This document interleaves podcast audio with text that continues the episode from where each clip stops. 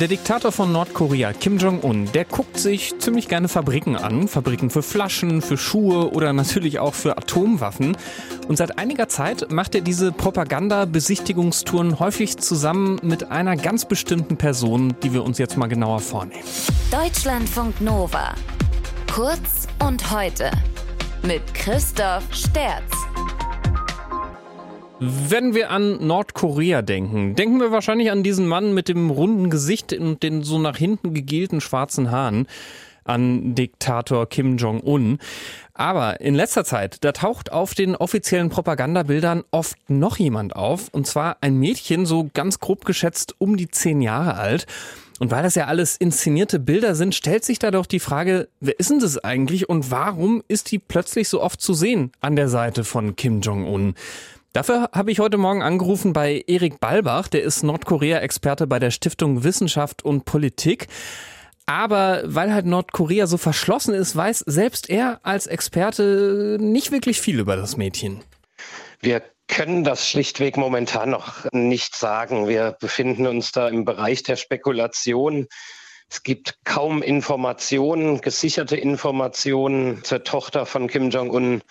Und das spiegelt eben so ein bisschen auch die Realität in Nordkorea wieder, wie mit solchen Fragen, die die innere Führung, den inneren Führungszirkel in Nordkorea betreffen, wie Nordkorea damit umgeht, nämlich mit größter Geheimhaltung. Das gehört zu den sensibelsten Informationen in Nordkorea und insofern können wir über die Tochter Kim Jong-uns äh, tatsächlich gesichert momentan noch gar nicht sagen.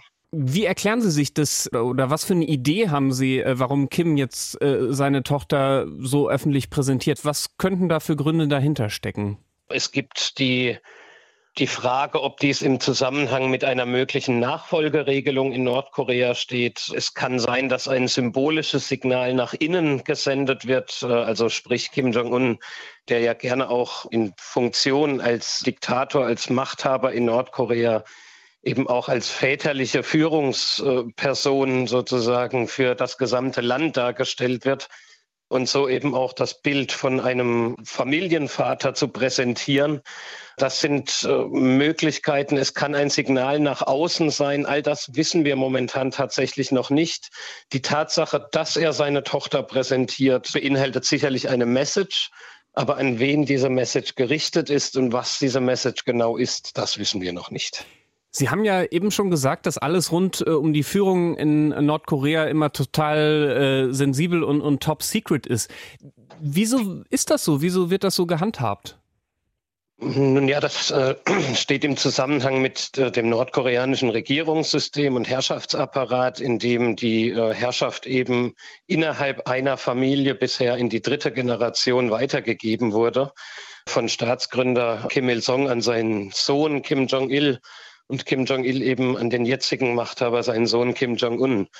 Es geht natürlich für jeden nordkoreanischen Herrscher oder Herrscherin, man weiß es nicht, natürlich darum, sich ein System von Verbündeten und Vertrauten in den verschiedenen Machtinstitutionen in Nordkorea aufzubauen, sprich dem Militär, dem Regierungsapparat und dem Parteiapparat. Und diese Prozesse der Loyalitätsbildung, das sind äh, ja höchst sensible Prozesse. Und wir haben ja gesehen bei der Machtübernahme von Kim Jong-un, dass diese Prozesse eben zum Teil auch noch im Gang sind, wenn die jeweiligen Führungspersönlichkeiten bereits im Amt sind. Da gehen natürlich auch potenzielle Gefahren äh, mit einher, potenzielle Widersacher, die in dieser Art von politischem System dann eben auch systematisch ausgeschaltet werden. Das sind extrem riskante und sensible Prozesse, die da ablaufen. Und ja, die werden natürlich auch abseits der Öffentlichkeit durchgeführt zumeist. Jetzt haben wir äh, die Bilder von der mutmaßlichen Tochter von Kim Jong-un. Wir haben auf der anderen Seite, er hat auch eine Schwester, die immer wieder mal in der Öffentlichkeit zu sehen ist. Ist denn eigentlich grundsätzlich denkbar in Nordkorea, dass er eine Nachfolgerin haben wird, also dass eine Frau Diktatorin wird?